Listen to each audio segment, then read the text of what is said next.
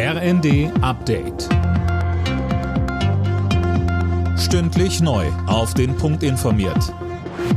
Ich bin Cornelius Dreger.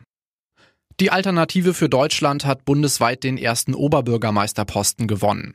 Bei der Wahl im sächsischen Pirna setzte sich der AfD-Kandidat Tim Lochner durch. Lochner reichte im zweiten Wahlgang dafür die einfache Mehrheit. Er kam auf über 38 Prozent der Stimmen und liegt damit weit vor den Kandidaten der CDU und der Freien Wähler. Damit besetzt die AfD jetzt zwei kommunale Spitzenposten in Deutschland. Im Juni hatte Robert Sesselmann die Landratswahl im thüringischen Kreis Sonneberg gewonnen. Bundesfinanzminister Lindner hat das abrupte Ende der Förderung von Elektroautos verteidigt. Es habe nie eine Fördergarantie gegeben, sagte er in der ARD.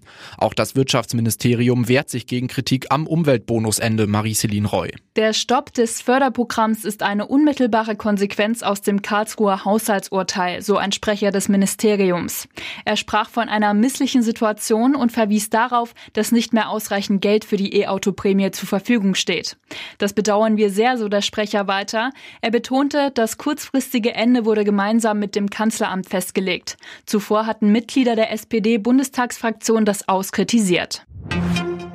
Israels Ministerpräsident Netanyahu hält an seinem Kurs im Gaza-Krieg fest. Er will den militärischen Druck auf die Hamas aufrechterhalten. Netanyahu reagierte damit auf Proteste. Der Auslöser, israelische Soldaten hatten versehentlich drei von der Hamas verschleppte Geiseln getötet.